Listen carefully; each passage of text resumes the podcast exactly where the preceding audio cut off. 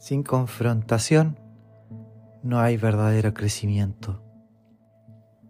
Cuando vivimos una vida pasiva en la que nos surgen o nos salen a la luz aquellas asperezas de nuestra alma, no hay transformación. Y qué importante entonces es que podamos ser corregidos.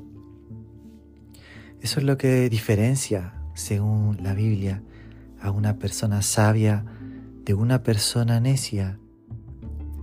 Mira lo que nos dice Proverbios capítulo 9, versículo 8. No reprendas al insolente, no sea que acabe por odiarte.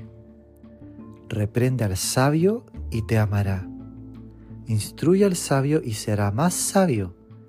Enseña al justo y aumentará su saber. ¿Por qué nos está diciendo que no reprendamos al insolente? No sea que acabe por odiarnos. ¿Cómo reacciona una persona cuando es corregida? Cuando esta persona reacciona de forma insolente es porque no está dispuesta a mostrarse vulnerable ni a reconocer su error. En cambio, un sabio sabe y reconoce que es una persona susceptible de equivocaciones y teniendo ese entendimiento, esa persona se muestra abierta a poder recibir una corrección. Ahora déjame preguntarte, ¿Cómo reaccionas cuando alguien te muestra alguna aspereza de tu vida o te dice algo que podrías mejorar? ¿Reaccionas como un insolente o como un sabio? Aquí quizás hay dos actitudes que no nos ayudan para nada. Una es justamente la de mostrarse a la defensiva, la de tener una actitud agresiva, y poner un muro frente a la otra persona, un muro que estropea la comunicación. De tal manera que cuando nos comportamos de esa forma, no podemos recibir realmente el mensaje que nos va a ayudar a crecer. Pongamos un ejemplo. Pensemos que pensemos que yo soy una persona que no asume sus responsabilidades en la casa. Supongamos que soy una persona que siempre deja sucio eh, sus platos y lo, y lo que utiliza. Y viene un amigo y me dice, oye amigo, ¿sabes qué? Eh, veo que siempre está dejando los platos sucios. Si yo reacciono de manera insolente, voy a justificarme y tratando de poner excusas frente a eso y voy a tratar de bloquear, digamos, eh, ese, ese mensaje, tratando de justificarme. Incluso podría de esa manera incluso actuar agresivamente. Eso es un, un error, porque no estoy aprendiendo de ese mensaje. Otra respuesta que no es adecuada puede ser la respuesta contraria, que es una respuesta que tiene que ver con la victimización,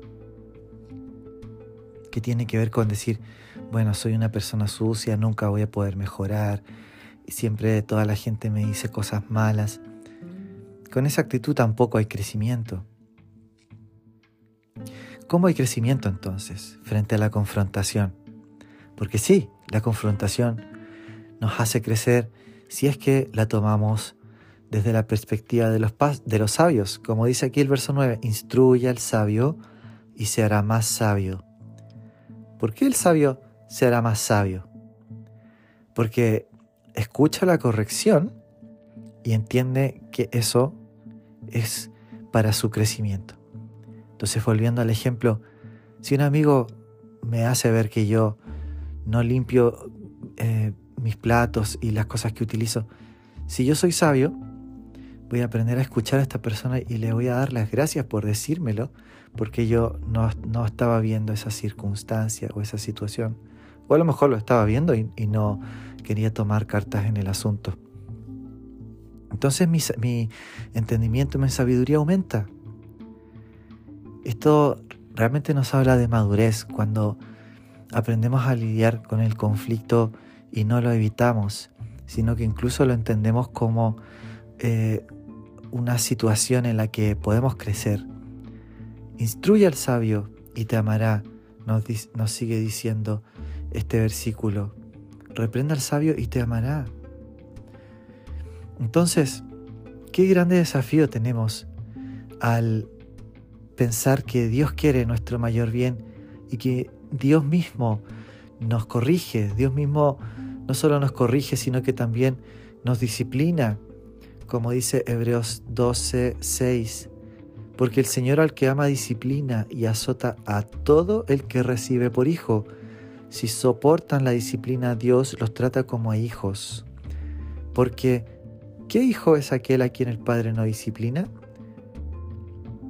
Entonces, Dios mismo nos corrige y nos disciplina pero imagina que estuviésemos toda la vida actuando como necios y justificando nuestras faltas, actuando de forma agresiva o incluso actuando con victimización. Ninguna de esas dos cosas nos va a ayudar a crecer. Lo que nos ayuda a crecer es actuar como sabios. Reprenda al sabio y te amará. Reprenda al sabio y va a aumentar su conocimiento porque el sabio va a entender que esa corrección puede ser para su bendición, para su crecimiento y para bendecir a otras personas también. Así que en este día te animo, si te has encontrado con alguna circunstancia de confrontación, tómalo como una oportunidad para tu crecimiento. Aprende acerca de esa crítica o acerca de eso que te están diciendo. Todos tenemos algo por lo que crecer, todos tenemos áreas que mejorar. Así que la palabra del Señor a tiempo nos está diciendo que podamos ser más sabios aún y escuchar la corrección. Oremos. Dios, te damos gracias porque tú eres un Padre y como Padre tú nos disciplinas. Tu disciplina es nuestra corrección y nuestra corrección es nuestro crecimiento. Gracias por querernos hacer crecer. Gracias por hacernos crecer. Gracias porque tú así nos tratas como hijos. Y Señor, gracias porque usas a otras personas también para corregirnos, para disciplinarnos, para ayudarnos a, a cambiar y a arrepentirnos y avanzar. Yo te pido, Padre, que nos libres de quedarnos como víctimas de nuestro error y de quedarnos en, en, el fango y en el lodo, porque tú siempre tienes un perdón para nuestra vida, tú siempre nos corriges para nuestro bien. Señor, líbranos de eso, líbranos, papá, también de querer siempre poner justificación ante nuestro error, líbranos de no abrir nuestro corazón y mostrarnos vulnerables. Padre, aquí estamos tal como somos, Señor.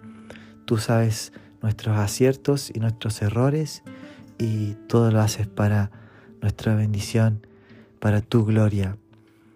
Señor, gracias. Y todo esto te lo pedimos en el nombre de Jesús. Amén.